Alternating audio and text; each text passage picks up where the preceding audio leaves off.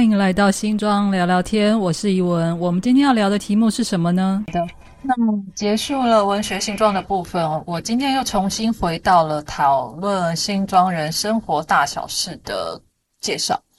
那新津的生活呢，传染病，还有后面的医疗问题，其实老实说，自从有了人类以来，这是一个很苦恼又不得不面对的问题啊。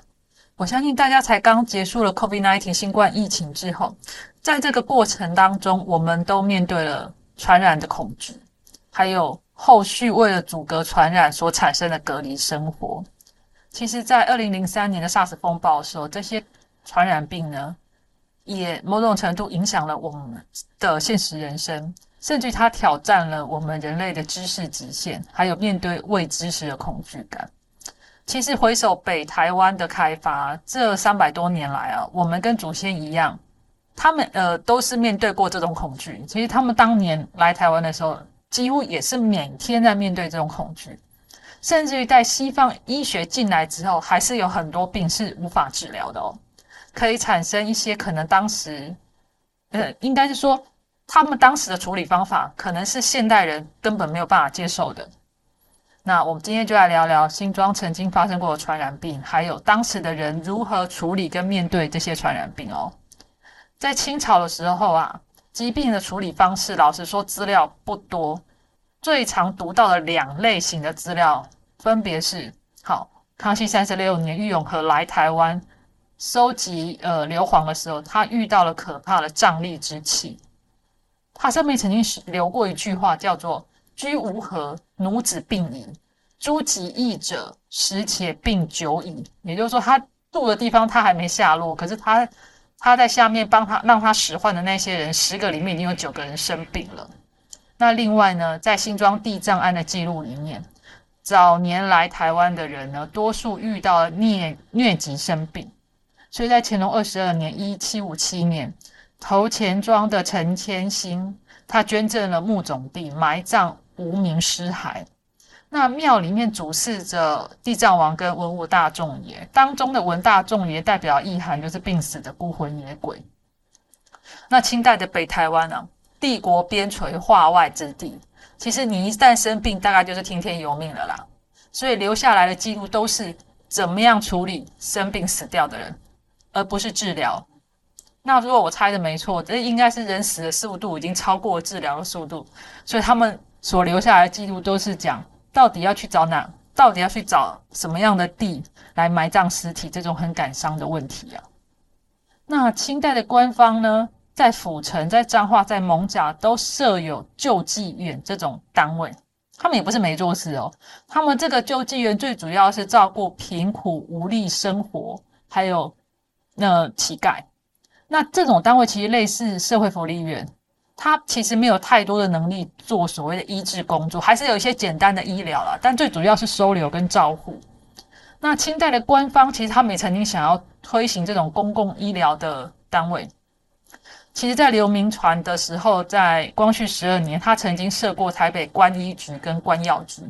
它的地点就在台北考棚，也就是现在二二八纪念公园里面。他们是找那个西方医生，就是杨医生啊。替民众免费看病，官方开始认真的考虑医疗了。那这福利还不错，是免费，比现在健保还好。不过很可惜的是，哈，清朝从台湾建省到割让台湾，这只有短短十年，比现在健保施行的时间还短。我真的是为他们感到哭泣啊！就这样，免费医疗机会就没了。进入了日本时代呢，因为那时候新闻媒体已经出现在了台湾。所以《日日新报》里面呢，留下了很多当时日本总督府处理传染病的记录。那大概可以说，从一八九五年到一九二零年这二十五年当中，其实公共卫生的问题其实也留了不少版面。那个时候流行的传染病有几个名字，比如说虎裂刺、痘症、百丝毒。好啊，你们这个听起来是什么病呢？哈，虎裂刺就是霍乱，痘症就是天花，百丝毒就是鼠疫。那另外还有疟疾、麻风病。那麻风病当时还有个比较正式的名称叫汉生。那其实一般的、更一般的老百姓会说那是赖病，有胎狗病这样子。那其实呢，日本日本政府当时已经是很西化了，所以他们其实是用西方公共卫生的概念，透过行政的力量，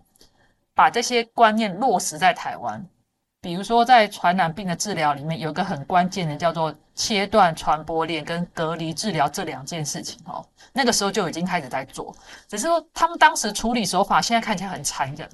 比如说在大流行的时候哦，你病患的名字跟住址是直接写在报纸上面的，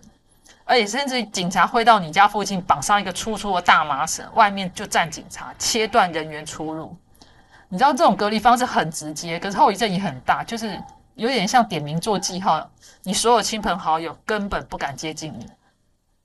好，那也就是这样子呢，所以民众遇到问题的时候会更害怕说出来，所以会有很也确实会有隐匿不报。像比如《日日新报》一九零六年十二月就有一条新闻说，蒙甲当地有民众罹患鼠疫，隐匿不报，当事人被罚款。另外还有一条说，一九零八年啊，在新庄下顶坡角庄，也就是。丹凤捷运站到泰山贵和站中间这一段的这个空那个地方呢，有妇人病死。她病死的时候是出现类似像霍乱这种症状，除了他们全家被隔离禁止出入之外，还要求全庄大清扫。对，就只是为了一个案子，他们不但就是那个那户人家被隔离，而且全全庄的人把手边工作放下来，从事清扫的工作。这个这个还叫做所谓的隔离哦，哎，应该这样讲，切断传播链呐。那针对治疗的部分哦，其实新庄在日治时代就设有所谓的病病院，也就是那个有有点类似像医院的病病房部这样子的单位，不过这是公家的，它就是针对在处理隔离治疗的工作。那那个时候的传染病呢，比如说霍乱啊、疟疾、伤寒、天花这种。那鼠疫，那这个新庄的避病院的地点在哪里呢？好，根据我翻了一下相关的报道，比如说辅医，就是福大医学的人文社团的报道里面，它应该目前现在的位置可可能的地点应该是恒毅中学的圣堂。那这个点呢，在一九五一年的时候呢，天主教的郭若石总主教，他得到新庄镇公所同意。把毕病院这两栋，这个这一栋旧房、旧旧的那个房屋呢，大概八十平，转为教会的教育设施使用。对，那就说当时其实当时那个那个地方，可能一直到了民国之后，可能都没有人敢碰，所以只只剩下天主教教会去去接手处理这样子。好，也就是说，其实，在新庄，呃，新庄在日治时代，他们面对呃面对。大型传染病的时候，就是已经把那个切断传播链跟隔离治疗这种东西导入了整个新庄。那只说这个手法，大家能不能接受，就自己心里头有数喽。之前在看新闻的时候，一直有提到一个疫情结束会有所谓的报复性出游。那新庄在一百多年前有一个鼠疫的疫情，在当时疫情缓和的时候呢？就是有点像是尾有一段快结束的时候，也确实出现了所谓的报复性出游。可是这个出游的性质跟我们想象中的有一点点不一样。我相信在新庄住一段时间的朋友都会听说新庄有五一大拜拜，它的大拜拜主祭是文武大众爷诞辰，到四月三，从农历的四月三十号起到农历的五月二号，呃，有前面两天是绕境，后面。的五月二号就是拜拜这样子，其实，在清朝的时候是只有拜拜没有绕境的。那这个绕境活动是怎么来的呢？其实根据康报老师的论文，就是他在讨论新庄地藏庵的祭祀的时候，有提到一件事情，是在西元一九零零年到一九零七年期间呢，因为台北的整个台北地区大台北地区有超过五千人因为鼠疫而死亡。那当时的新庄人想透过暗访的活动来所谓驱逐。属那个瘟疫，那这个想法获得了北台湾很多头人的认同，包含像辜显荣这种大商人，所以他们呢，在一九一零年的时候，从去福州下订单购买范谢将军这种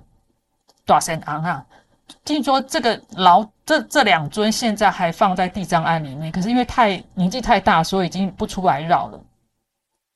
那一九一二年的时候呢，他们是扩大举办这个绕境活动，最主要是听说好像新庄的头人看到大众那个大道城绕境的盛况，他想要输朗姆输丁啊，所以他们就商请中港错的镇头俊贤堂出面来主办这个大众的绕境。那也也就从这样子，呃，疫情结束之后的报复性出游开始呢，就奠定了五一大拜拜这种绕境的盛况。那在一九一六年的时候，铃木清一郎他的台湾旧习惯的调查记录里面有写到，他说参与新庄大众也大众庙绕境的信徒哦，从基隆到新竹都有哦。那甚至在一九三三年的时候呢，真田福太郎的记录里面，他有提到，当年参与绕境的呃绕境的镇头超过两百五十个，那参与的人数他估计也破破万人。那为了这些人呢，新庄的壮丁团安排了三十多个休息站。哎，我觉得我觉得可以理解，因为你在大流行的时候，因为很多人都被困在家里面，你终于得到疫情舒缓的情况，我一定要好好找机会热闹热闹去跟朋友聚会啊！那商家也可以做做生意嘛。呃，老天爷对于新庄的考验，或者是对于台湾的考验，真的不止鼠疫、霍乱之类的东西，还有一个其实真正更让人谈病色变的一种东西，叫做麻风病。好，那我我相信。在很多年前，一定很听过一条非常热门的新闻，叫做新庄热身疗养院拆迁。那麻风病这个东西呢，又回到台湾人的眼前。其实麻风病也有一种讲法叫汉生病，它是一个非常古老的传染病。其实甚至于在圣经里面也有记录这种麻风病。它是一种呃赖分支杆菌所引起的疾病，而且男生的比例比女生高。它主要侵犯的就是。人类的神经皮肤黏膜，那早期的时候，它皮肤只是会出现红红白白的结块，然后结痂，开始失去知觉。那晚年的麻风病患，甚至更严重的会失明、耳聋，然后四肢溃乏、溃烂。那由于因为它开始在皮肤周围红。红色、白色的结块，甚至于结痂之后呢，那你的外貌整个会有很严重的改变，所以很多人都会把麻风病当成是一个很危险不治之症。那针对麻风病患哦，台湾有一个很早期的记录，就是彰化养济院同买四元碑记。这个碑文是乾隆五年（一七四零年八月）的时候，他记载的。当时他那里面有一段话叫。他当时有一句话叫做“乾隆元年，亦令秦氏望所见，收养麻风残疾的患者。”那这个养济院在哪里呢？就是八卦山下，就是彰化县令的八卦山下有这样子的养济院。那其实它并不是治疗，它也只是收留，而且这非常早，在乾隆元年的时候就有，也就是大概一七三五年左右的时候，它就已经有这样子的环境。那因为由于这种病外貌影响很大，没有办法在原有的社会里面生存，它只能有赖于社会组织的收留，而且治疗记录非常的少，甚至于即使到西方医学传进台湾的时候，当时马街博士他一八七二年九月的日记里面，他也有提到，啊，就是他看到麻风病患的时候，他也觉得他非常的沮丧，他自己也没有办法给对方太多的鼓励，那。在新庄出现热身疗养院之前哦，事实上非常多人投为这个病投入相当大的努力。当时呢，有一位医生，就是医英属加拿大籍的代人寿医生，呃，诶，看起来好像应该跟马街是同样来自同样的地方，我不知道是不是他们同故乡的人啦，但是他一样也是加拿大籍过来的，他就针对这个病投入相当大的心力。他生于在接手成为马街院呃马街医院的院长的时候，他在一九二五年开设了汉生门诊。我我大概讲一下，就是说他在开设这个门诊之前，其实他有先去印度学习，呃照顾麻风病的技术之后，他回来台湾开设汉生病门诊。那戴仁寿有个想法说，他觉得看诊还不够。他应该要，他觉得应该要从更广泛的生活层面来协助这些病患，让他们在治疗之外还可以找到归属感。所以他一直在奔走，找一个适当的地点，成立一个专门为汉生病所成立的疗养院。最后呢，他在一九二九年的时候找到了回龙一带作为预定院址。哦，这个诶，这个点听起来好像很熟悉了，对不对？为什么很熟悉呢？因为这个地点呢，后来被日本总督府先抢先赢了，他就设立了官方的热身疗养院，代人寿医师呢只能另起炉灶。不过我大概先补充一下有关代人寿的部分，就是说，他虽然他原本看上的点呢被总督府抢走，但他自己在一九三一年也在淡水巴黎那边呢找到一块也适当的地方，然后成立了属于呃属于。应该说算是教会体系的麻风病的疗养院。那他取了一个名字叫做乐山，对，乐是他为了区别，他为了区别官方的乐生疗养院，所以他取名叫做乐山园。他意思是仁者要山，智者要水，因为他是人嘛，嘿，乐山园这样子，带人寿的人，好，仁者仁智者仁者要山还是智者要水啊？不，算了，我忘了，我自己也忘了，好。他也就在一九三一年的时候呢，在巴黎这个地方成立了乐山园来照顾汉生病。可是，在成立之初，其实也是被淡水地区的民众抗议。为什么？因为其实大家都很害怕这种病。他甚至于淡水淡水那边还找了徐炳，徐炳是当时其实也差不多是像呃辜显荣这样子顶级的顶级的商人去协商说。去协商不要盖这件事，那最后我不知道怎么他们之间最后怎么协调了。其实我还没有找到资料，我只知道最后戴仁寿医生确实也成功了在巴黎这个地方成立了热山人。我我真的觉得医者仁心啊。好，那我们回来讲我们新庄哈总督府在一九三零年呢，他花了三十三万日元建立了官方的麻风病疗养院，地点就是现在的新庄回龙。他的目标呢，就是要成立一个。完全阻绝麻风病传染的疗养院，那大家会觉得很很困扰，说：“哎，这个这个观念到底是哪里来的？”哈，哦，我我必须得讲说，其实因为麻风病是一个很老的传染病，所以在一八九七年的时候，曾经在柏林，德国柏林举行一个第一届国际赖病会议，他们内部就是由全世界医疗人员在讨论如何处理麻风病，最后他们讨论到一个结果就。讨论到了一个方法，就是强制收容、绝对隔离，让麻风病患在里头生活，永远不与外界接触。所以乐生疗养院里面有一切的生活配备，除了医疗人员之外，他们是连小孩子的教育都考虑进去，各种宗教礼拜场所、生活合作社等等，你你在外面想得到的那个生活功能，在里面其实都有。但它只有一个目标，就是要完全阻绝、强制收容。他要用国家强制的力量隔绝这些麻风病人。听起来很残忍，我我必须也承认，这这种说法、这种处理方法真的蛮残忍的。而且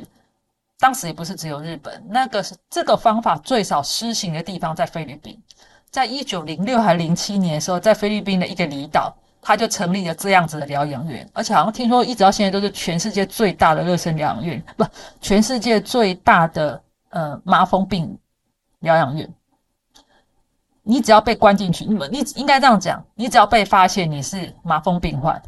然后你就被强制收容到那样子的环境，你的生活作息、你的生老病死全部都会在里面，你原本的人际关系会会被全部切断，因为你的家人、你的朋友。不会敢再跟你接触。某种程度上，第一个他们也是怕感染，但是在当年，大家应该这个应该也是在一百年，将近快一百多年前，